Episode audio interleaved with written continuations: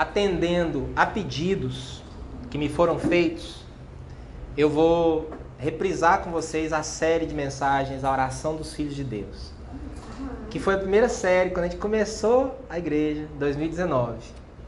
E a gente teve uma palavra assim inaugural e daí entramos nessa série. E eu estou curioso para ver o que Deus vai fazer na nossa vida agora, né? Com a mesma velha história, com a mesma palavra. Só que nesse novo contexto que nós estamos vivendo, eu sei que Deus tem coisas novas para nós. Porque a palavra de Deus é assim: você pode ler o mesmo texto, falar, estudar o mesmo texto, toda a sua vida, e você nunca vai esgotar, você sempre vai descobrir coisas novas, a Bíblia vai sempre te maravilhar. Ela vai sempre te mostrar coisas novas. É um livro vivo. É a palavra de um Deus vivo que toca no nosso coração sempre de um jeito diferente. Mateus 6, versículos 5 ao 15. A palavra do Senhor diz assim: E quando vocês orarem, não sejam como os hipócritas. Eles gostam de ficar orando em pé nas sinagogas e nas esquinas, a fim de serem vistos pelos outros. Eu lhes asseguro que eles já receberam sua plena recompensa. Mas quando você orar, vá para seu quarto, feche a porta e ore a seu pai que está no secreto então seu pai que vê no secreto o recompensará. E quando orarem, não fiquem sempre repetindo a mesma coisa, como fazem os pagãos. Eles pensam que por muito falarem serão ouvidos. Não sejam iguais a eles, porque o seu pai sabe do que vocês precisam antes mesmo de o pedirem. Vocês orem assim. E o Evangelho de Lucas nos, nos acrescenta que os discípulos tinham pedido para Jesus ensiná-los a orar. Então ele vai dizer: Olha, vocês orem assim. Pai nosso que estás nos céus, santificado seja o teu nome. Venha o teu reino. Faça, seja feita a tua vontade, assim na terra como no céu. Dá-nos hoje o nosso pão de cada dia. Perdoa-nos as nossas dívidas, assim como perdoamos aos nossos devedores. E não nos deixes cair em tentação, mas livra-nos do mal, porque teu é o reino, o poder e a glória para sempre. Amém. Pois se perdoarem as ofensas uns dos outros, o Pai Celestial também lhes perdoará. Mas se não perdoarem uns aos outros, o Pai Celestial não lhes perdoará as ofensas. Amém? É, nesse primeiro episódio, eu quero focar nessa primeira parte da oração, que vai até Venha o teu reino, seja feita a tua vontade, assim na terra como no céu. Antes de falar mais especificamente sobre a oração e o que nós aprendemos com ela, duas coisas que a gente viu aí. E eu quero perguntar para vocês. Jesus falou que não pode orar em pé, que não pode orar em público? Sim ou não? É isso que ele diz? Não. O problema não é orar em pé, orar em público. O problema é a motivação de quem ora em pé, em público, para ser visto para aparecer, para dar uma de ah, como ele é espiritual, como irmão, irmã é santão, né, espiritual, de Deus. Jesus aqui está batendo na motivação errada dos hipócritas. Hipócrita é uma palavra que originalmente significa ator.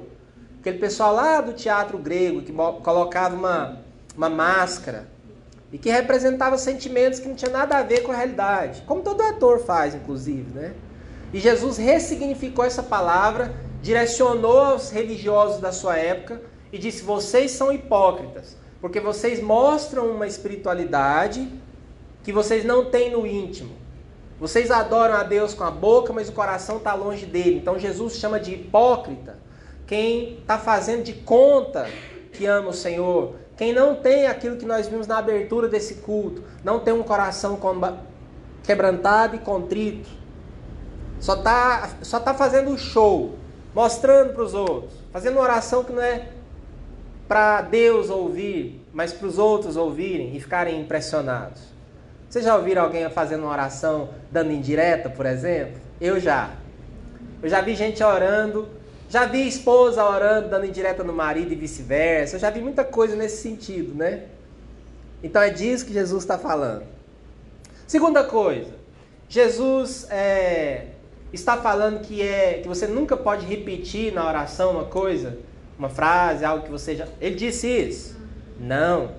Ele disse que não é por repetição que você vai mover o coração de Deus. Ele, fala, ele fala, olha, eles pensam que pelo muito falar, pelo muito repetir, Deus vai ouvi-los. Então, se você ficar repetindo a mesma frase, como um mantra, né, como uma frase mágica, dez mil vezes, uma hora Deus vai cansar de te ouvir, ou o coração duro de Deus, né, é o que está implícito. É um Deus tão distante, tão duro, que você tem que ficar lá ah, orando, batendo no peito mil vezes, até Deus falar, ah, deixa eu responder aquele miserável ali. Não é isso que Deus, tá, Jesus está dizendo. Ele está dizendo que você não é a repetição. Não tem nada de errado você repetir. Pra, a gente faz isso com as pessoas, a gente repete por ênfase, a gente repete por intensidade, mas não é a repetição por si. E aí Jesus fala uma coisa surpreendente. Ele fala, e, e assim, eu quero já deixar clara a minha intenção. Eu quero que a minha igreja seja uma igreja de oração. Eu quero que a nuvem tenha como uma das suas grandes qualidades uma das top três. Eu quero que nós sejamos pessoas que oram. Porque não tem nada mais importante que isso. Que sermos pessoas que têm um relacionamento com Deus. Que oram. E por isso eu quero te ensinar enquanto eu tiver fôlego sobre oração. Sabe? E aqui Jesus fala uma coisa surpreendente. Ele fala que o nosso Pai sabe do que nós precisamos antes mesmo que nós lhe peçamos. Isso é surpreendente. Isso é apaixonante. Nós servimos a um Deus, a um Pai. Jesus aqui traz essa palavra aba no original, paizinho, papai. Não é pai simplesmente, não é paizinho, é papai. Igual todo filho e filha quando vai falar com o pai, principalmente quando é para pedir algo, né? Tem, cê, quem tem filhos aqui sabe muito bem o que eu estou falando. Os meus filhos, pelo jeito que eles se aproximam, pelo jeito que eles falam comigo, pelo jeito que eles me chamam, eu sei que lá vem o golpe. Eu sei que lá vem o pedido. Uma das minhas crias, quando chega perto de mim e fala assim, papiro, já sei que minha carteira terá que abrir. Então, eu adoro isso. É, a gente gosta que os filhos cheguem para falar com a gente, mesmo que seja para pedir. E a gente sabe do que eles precisam. Eu sei das necessidades dos meus filhos, da maioria delas. Mas eu amo que eles me peçam. Às vezes eu até deixo de uh, intencionalmente dar algo porque eu quero que eles se aproximem de mim e falem comigo. Então, Jesus fala isso, que o Pai sabe o que nós precisamos antes mesmo que nós, nós lhe peçamos. Ditas essas coisas, Jesus chega para ensinar os discípulos dele a orar. E aí tem outra coisa de explodir a cabeça, que normalmente você não pensa nisso. Jesus era, acima de todas as coisas, um homem de oração. Leia os evangelhos e marque. Pega um, um lápis de couro, marca texto, marque toda vez que nos evangelhos disser que Jesus estava orando, Jesus orou, Jesus foi orar, Jesus procurar Jesus, cadê Jesus? Está orando. Jesus levantou de madrugada, fazendo o quê? Está orando. Foi para o monte, foi para o jardim, orando, orando, orando. Agora pare e pense, Jesus é Deus. Ele é o Filho de Deus. Só que enquanto nesta terra ele estava encarnado, então ele não estava usando seus atributos divinos. A palavra nos explica em vários lugares. Filipenses 2, por exemplo, diz que ele se despiu de todos os seus atributos divinos e, encar... e ele se tornou homem. A encarnação foi para valer. Então, Jesus ele dependia do relacionamento com o Pai. Ele orava a vida toda, o tempo todo. E aí eu quero dizer algo muito óbvio. Se Jesus o Santo de Deus, o Filho de Deus, o caminho, a verdade e a vida, o nosso Senhor, era um homem, enquanto homem, que não parava de orar, que dedicava-se à oração, que largava a multidão que estava atrás dele, escondia e ia orar, recarregar as baterias espirituais, sabe? Você imagina o estresse de um ministério de multidões te espremendo, querendo tocar em você, querendo cura, querendo pão, você é procurar, você é uma celebridade às vezes a gente almeja esse tipo de coisa, mas só quem chega nesse nível sabe o que é. Você ser procurado o tempo todo, as pessoas querendo você, querendo o que você tem para dar. O seu WhatsApp não para. Você tem que tomar decisões o tempo todo, você tem que falar, atender o tempo todo. Jesus não entrava na pilha de se desgastar, de ele, ele fazia o que tinha que fazer, mas ele ia orar, ele ia se recarregar em Deus, ele ia perguntar as coisas para Deus, ele ia receber direção de para onde ir, o que fazer, com quem falar. Por que, é que vocês acham que Jesus sempre estava no lugar certo, na hora certa, falando com a pessoa certa? tem uma mulher que está lá numa aldeiazinha, lá na, na, fronteira com Samaria, lá, e olha Jesus chegando lá na hora certa que ela vem para pegar água no poço, o ministério do poço. Por que, que Jesus sabia a hora de chamar uma pessoa e ter o ministério do poço? É porque Jesus estava em comunhão com o Pai e o Pai dava as orientações para ele. Por que, que Jesus tinha a palavra certa? Por que, que as pessoas vinham testá-lo com palavras capciosas, com, com enigmas? E Jesus sabia, e Jesus botava o dedo na ferida. Porque Jesus orava e o Espírito Santo guiava. Se Jesus fazia tudo isso, gente, eu espero que o Senhor toque o seu coração hoje para você entender que você precisa, eu preciso, nós precisamos desesperadamente de orar mais do que nós oramos, de nos aprofundar mais em Deus. Sabe, o rio, de ir para um lugar mais fundo, de largar de uma vida cristã superficial, rasa. Seja qual for o nível que você está hoje em Deus, eu tenho uma notícia para te dar: tem mais. Tem mais para você. Deus está ansioso eu me lembro, alguns anos atrás, eu tive um sonho. Foi um dos sonhos mais incríveis que eu já tive, que eu sei que foi Deus falando comigo. Eu me lembro o dia, a hora onde eu estava, faz anos isso. Esse sonho foi Deus falando comigo. Normalmente isso não acontece, eu não sou um sonhador, eu não sou uma pessoa que toda hora tem um sonho profético, mas eu tive um sonho uma certa noite, muito especial, anos atrás. Eu estava nos Estados Unidos, nem aqui eu estava, numa conferência lá. Eu dormi numa noite e eu sonhei que eu estava voando de asa delta. E eu sentia, e falar desse sonho me emociona. me lembrei dele aqui agora e quero compartilhar com você. Porque vem ao caso. Eu, senti, é, é, eu estava voando e era muito clara a sensação gostosa de voar ali, de planar no ar.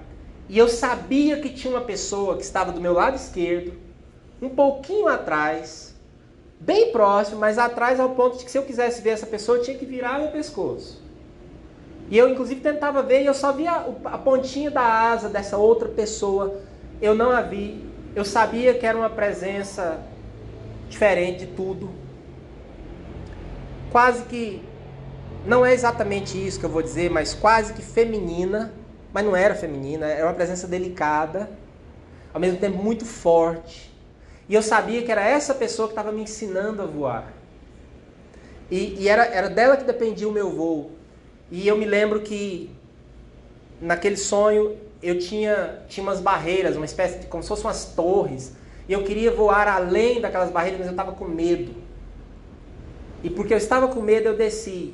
E aquela pessoa nunca saiu dessa posição, eu nunca podia vê-la, ela estava sempre aqui. Eu sabia que estava, mas é como se eu olhasse, ela fosse desaparecer. E essa pessoa me disse: Vamos voltar a voar. E o sonho termina quando eu estou preparando para voar novamente e essa pessoa sempre ao meu lado, sempre me dizendo para voar e para ir mais alto. Quando eu acordei, eu acordei na, na, na, maior convicção, porque eu acredito inclusive que sonho, quando é de Deus, você não tem que pedir ninguém para te interpretar, a não ser que você não tiver o Espírito. Porque na Bíblia só pessoas que não tinham o Espírito, que não eram de Deus, que eram ímpios, tiveram que pedir interpretação de sonhos. Todo homem, mulher de Deus, na Bíblia, quando teve um sonho de Deus, acordou sabendo que foi Deus que falou e o que era para fazer. Pastor, então eu tive um sonho e não entendi nada. Eu sonhei que eu estava em cima de um papagaio gigante, comendo feijoada e dançando a macarena. Será que é Deus que falou comigo? Não, né? Não. Você comeu demais e foi dormir. Aí neste sonho eu acordei e eu sabia que aquela pessoa era o Espírito Santo que estava querendo me dar lições de voo, me levar além do que eu estava. E eu, no meu medo, queria descer, tinha medo de ir além, mas ele estava ali sempre e ele não desistia. E eu posso te dizer que, seja qual for a metáfora que Deus falar com você, comigo ele falou naquele dia de um voo, eu, eu posso te dizer que Deus tem mais para você do que você jamais experimentou. Amém. E é por isso que a gente precisa orar para conhecer a esse Deus, para conhecer os segredos dele, as direções que ele tem para você e só para você, porque a sua vida é única. O propósito de Deus para você é único. Você é uma, uma pessoa única que Deus criou com um propósito único nessa vida. E como saber o propósito? Falando sobre isso na última PN aqui, né? Não tem outro caminho. Você tem que ir até Ele, ao dono da sua vida, ao dono do propósito, e falar: Deus, qual que é? Qual é o propósito para a minha vida? Só que não dá para fazer isso uma vez. É todo dia, todo dia você tem que orar como Jesus. É por isso que ele chega e ensina essa oração que ela tem dois aspectos. Ela é íntima, por isso que ele fala para você ir para o secreto, para você fechar a porta, para você entender que o seu relacionamento com Deus tem que ter um momento que é só de vocês dois. Como toda relação que é íntima, né? Toda relação, seja de amizade mesmo, se você tem um amigo, uma amiga que é. Existem coisas que é só de vocês dois. Toda relação tem uma química única, que é só das duas pessoas ali, de ninguém mais. Palavras, histórias compartilhadas, momentos vividos sonhos em comum, gostos em comum, lutas superadas juntos, momentos que um ergueu o outro. Toda relação tem essa beleza. Eu olho, por exemplo, para o César que está ali, meu amigo de quase 30 anos já.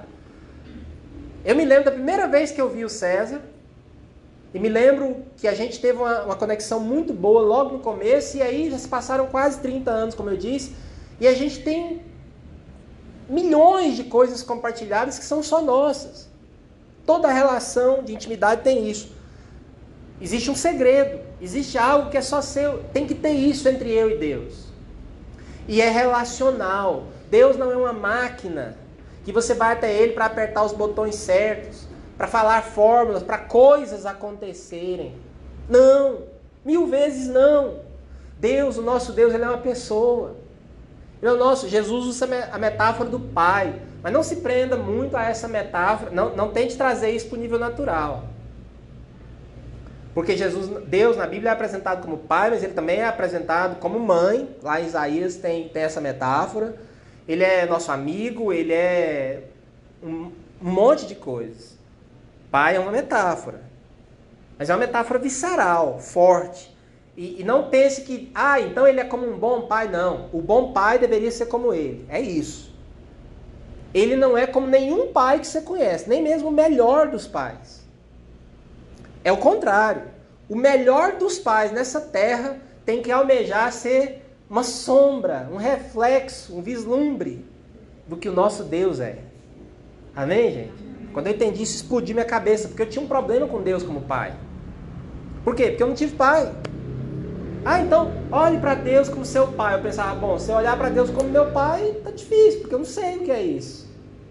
Vai ser um Deus que eu nunca vi, que eu via de vez em quando, distante. Uma presença sem nenhuma intimidade, infelizmente. Mas houve um dia em que eu entendi que o meu pai tinha que ter sido como Deus. Infelizmente ele não pôde. Eu almejo me parecer um pouquinho com Deus para os meus filhos para as pessoas que eu amo. O melhor dos pais tem que ser como Deus. Você percebe que isso muda tudo? É uma relação íntima, relacional com um Deus que é pessoal, um Deus que tem personalidade, um Deus que se encanta com a ideia de ter uma amizade que é só dele com essa pessoinha aqui, ó. Que vai ter uma linguagem. Deus fala comigo de um jeito que ele não fala com mais ninguém. Deus me toca de um jeito que não toca em mais ninguém. Eu e ele temos uma relação que é só nossa. Isso é incrível. Em cima disso tudo, quando você naquele tempo falava para um rabino assim, você perguntava para ele qual que era a como que ele orava. Ele ia te ensinar a orar de acordo com a visão que ele tinha da vida. É o julgo do rabino. Essa é uma expressão que eles usavam. Qual que é o julgo do rabino? É o ensino dele, é a visão dele, é o jeito que ele interpreta a lei, a Bíblia daquele tempo, a lei, os profetas. É a visão de mundo dele, é a ênfase dele. Então a oração de um mestre te ensinava como ver o mundo, como interpretar a palavra e aplicá-la na vida no dia a dia. Por isso Jesus vai dizer que o jugo dele é suave. Ele não é um mestre que impõe coisas pesadas na sua vida, não. Pelo contrário, Jesus é um mestre que tira peso dos nossos ombros. Andar com Jesus te torna mais leve. Cada vez mais leve. É voar mesmo, é flutuar, é nadar num rio. Não é peso. Então, quando Jesus mostra para os discípulos como orar, ele está ensinando como que ele vê o mundo, como que ele vê a relação com Deus. É como eu já disse, ele vê um Deus que é íntimo, que é papai, paizinho, que está acessível a qualquer um, mesmo que não saiba falar. É uma criança que chega e pá, pá, e o pai vem e se derrete em cima dela. Porque não precisa de linguagem. Jesus chega ao ponto de dizer, olha, Você, quando for orar, você entra, fecha a porta e o teu pai que vê em secreto vai te recompensar. Eu já falei isso com vocês. Não é o teu pai que te ouve, você não precisa nem falar. Ou vocês acham que é por acaso que Jesus fala o teu pai que te vê? Não. A ideia é essa mesmo. Deus não está preocupado com o que você vai falar. Porque tem gente que fala assim: ah, mas eu não sei orar, eu não sei palavras bonitas, eu não sei como orar. Isso não existe. Não existem palavras certas para orar. Existe coração certo. Qual que é o coração certo? Aquele da abertura do culto de hoje. Coração quebrantado, carente, desejoso, faminto. Ah, pastor, eu estou com tanto problema, eu estou mal, eu não sei o que, eu não sei nem por onde. Você está no ponto certo de se aproximar de Deus. Você está no momento certo. Quanto mais carente, lascado, em dificuldades, perdido, desorientado você tiver, mais você deve ir até esse Deus. Fecha a porta. Mas eu, olha, eu vou orar, eu não sei nem orar. Eu estou num momento em que eu só fico resmungando, gemendo. Teu pai está te vendo. Papai está te vendo. Ele só quer te ver, ele só quer você, ele só quer te encontrar. Ele só quer que você chegue lá e fala, pai, estou aqui. Engasgado, com talo na garganta, cheio de. Mas eu estou aqui. Se você fizer isso de coração, se você realmente se dedicar a esse relacionamento, não tem que ter palavras. Você acha que Deus quer que você feche a porta e comece glorioso, soberano, incrível e sublime Deus, blá blá blá blá blá blá. Ele é tudo isso mesmo. E se você quiser fazer isso, se isso for de verdade, faça. Mas Deus não quer que você entre no quarto e fazer um discurso para ele toda vez, não. De novo, uma boa amizade não é aquela toda vez que encontra, um faz um discurso para o outro. Não. Amigos de verdade são capazes de ficar sentados juntos sem falar nada, olhando para o ar, assim, só pelo prazer de estar junto. Aliás, alguém já disse e eu concordo. Se você não consegue ficar à vontade com uma pessoa sem fazer nada, em silêncio, sem estar ocupado, sem ter uma agenda, é porque não é amigo de verdade. Amigos, amigos, amigos, você fica junto, você dorme junto, você anda junto, sem agenda. O dia que você estiver muito griladão, você consegue ficar do lado do seu amigo, você avisa, ó, tô grilado hoje. Beleza. Gosto de você assim mesmo. Quer falar? Não, não quer falar não, beleza. Quer comer? Quer beber? Vamos embora. Deus quer você. Deus quer que você entre na presença dele. Não tem que ter palavras. Teu pai que te vê em secreto. E aí ele vai e ensina as primeiras palavras e eu vou ser breve agora. Pai nosso que estás nos céus. Ou seja, ele já estabeleceu a relação. Aba, paizinho, nosso. É comunal. A oração ela tem esse aspecto individual, pessoal. Você entrando, fechando a porta, só você, você individualmente. Esse fechar a porta, gente, não é religiosamente, tradicionalmente, só serve se for no quartinho lá, não. Pode ser dirigindo seu carro sua moto, pode ser no chuveiro. A gente ouve tanta bobagem nesse mundo gospel. Tipo, ah, não pode orar no chuveiro porque você está nu. Quem foi que fez você nuzinho lá no ventre da sua mãe? Criança de Jesus. Quem foi que te fez lá quando a célula do seu pai encontrou com a célula da sua mãe? explodiu lá, aquela coisa linda, e, e ficou lá se deleitando, Salmo 139, desenhando você. Foi Deus. Falar um negócio desse, sinceramente, é um insulto à inteligência, a tudo. Pode orar no banheiro, sim, peladão, do jeito que você veio ao mundo. Pode orar dirigindo, pode orar andando, correndo, cozinhando. Onde, quando você quiser, só ore.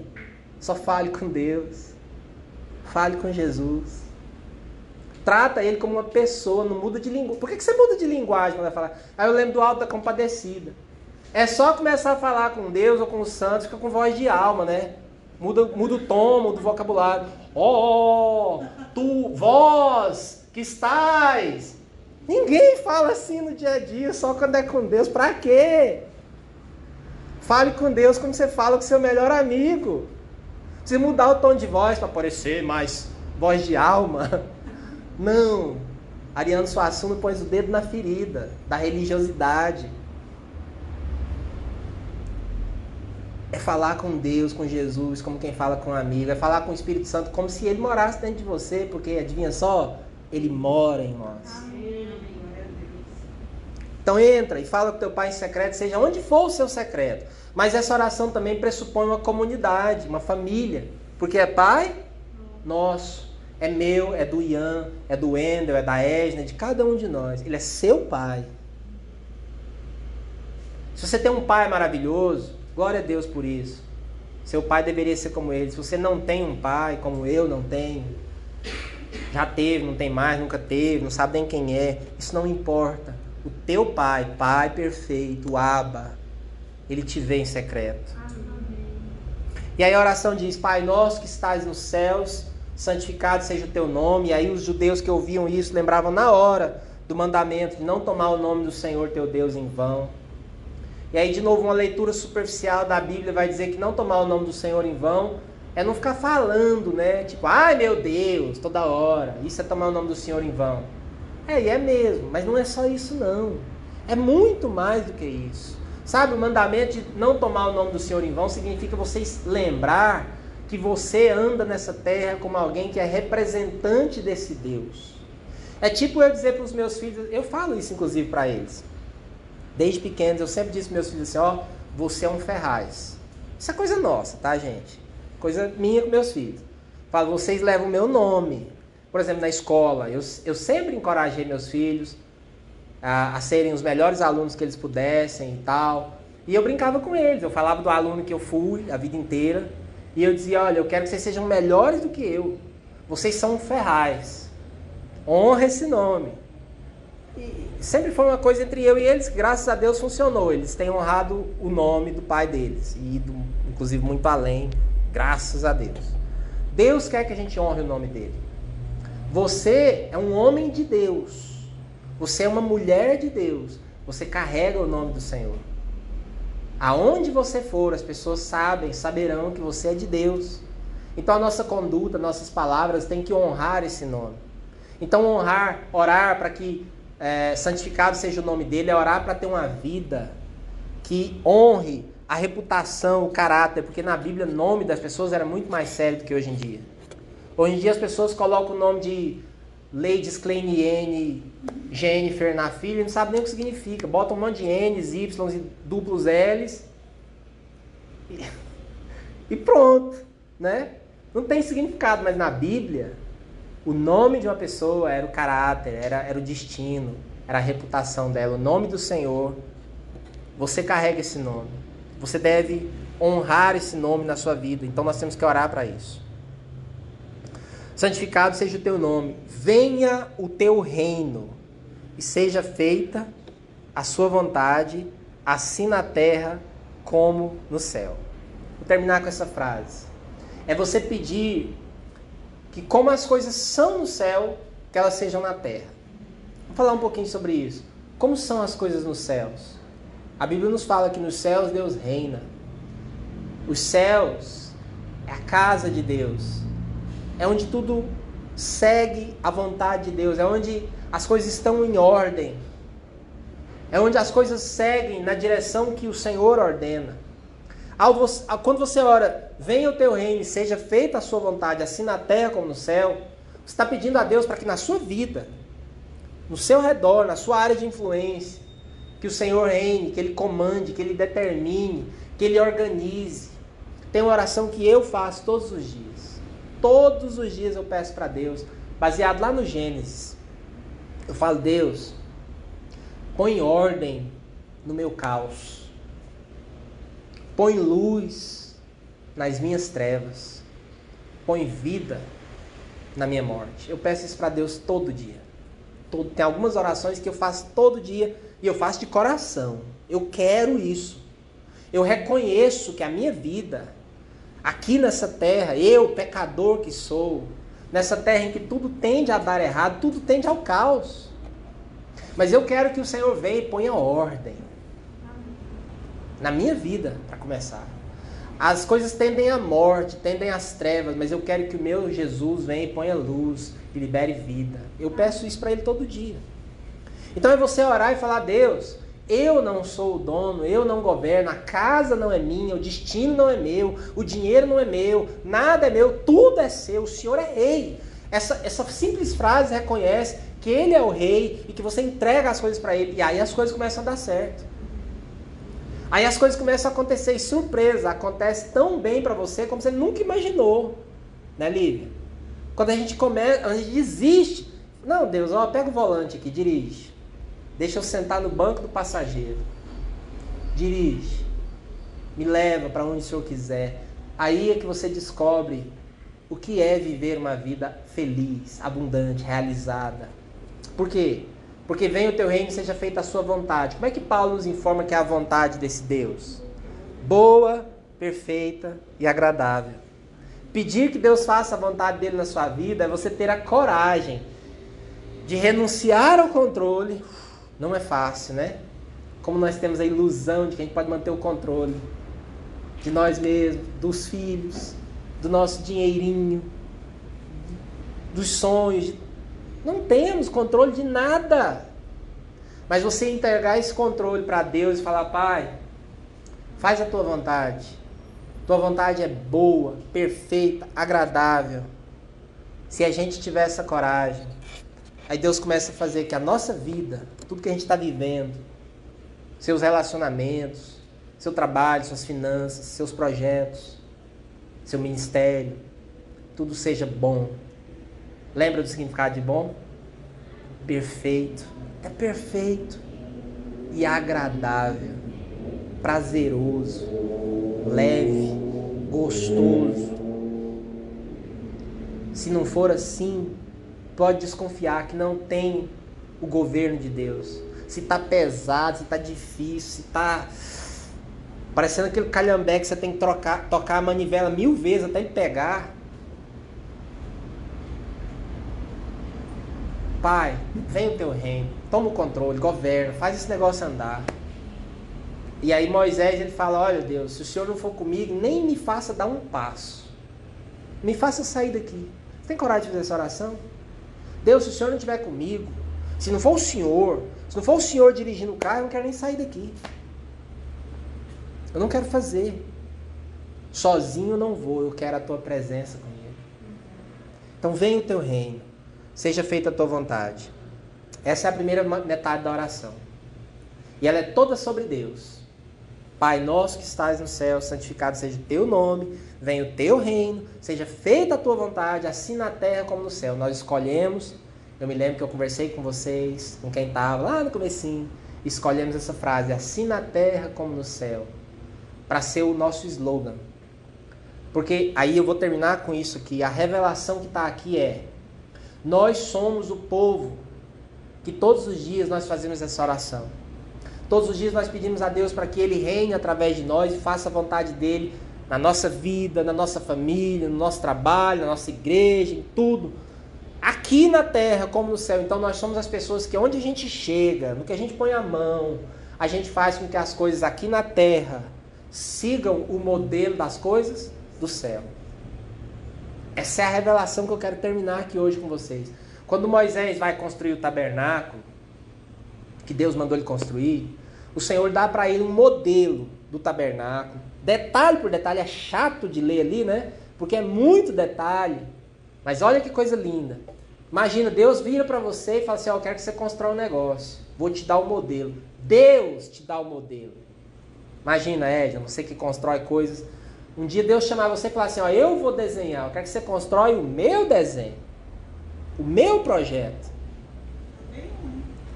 Eu sei.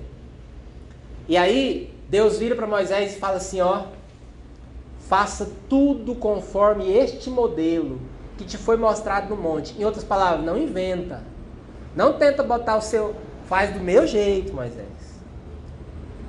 E lá em Hebreus, milênios depois, o escritor aos Hebreus vai dizer que Moisés foi um, como um arquiteto fiel. Ele pegou o modelo de Deus e construiu a casa, da qual Deus se agradou, na qual Deus veio com a glória dele. E temos outros homens e mulheres na Bíblia que receberam modelos dos céus e fizeram na terra. E esse é o nosso desafio. Então olha para mim, vou terminar agora. Pega a sua vida e aplica essa oração nela. Tudo que você faz, você é pai, você é mãe, você é esposa, marido, seus relacionamentos. Deus, como é que eu posso cooperar com o Senhor? Ser agente do Senhor para que esse meu relacionamento, todos esses que eu citei, todos os demais, sejam aqui na terra do jeito que o Senhor quer aí no céu. É trazer o céu para a terra. A essência dessa oração é isso. Você tem uma profissão, você é líder de alguma coisa, você tem um, um projeto, a mesma coisa. Deus, que não seja mais uma empresa, mais um projeto, mais um, um homem ou mulher querendo fazer alguma coisa, não. Como é que eu posso, aqui nesse meu trabalho, aqui nesse projeto que eu toco, fazer com que seja aqui na Terra, para esses funcionários, colegas, colaboradores, superiores a mim, chefes e tudo, como é que eu posso fazer aqui como no céu? Vocês estão entendendo? tanto que isso é incrível. Em tudo que você puser as mãos, em tudo que você abrir a boca, em tudo que você for, todos os seus empreendimentos, Pai, que seja aqui na terra como no céu. Senão, eu não quero.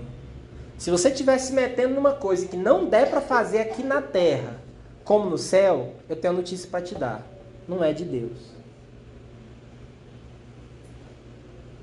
Assim na terra como no céu. Como ser um marido, uma esposa, aqui na terra como no céu. Como ser um funcionário, um chefe, um estudante, aqui na terra como no céu. Esse é o desafio do Senhor para nós.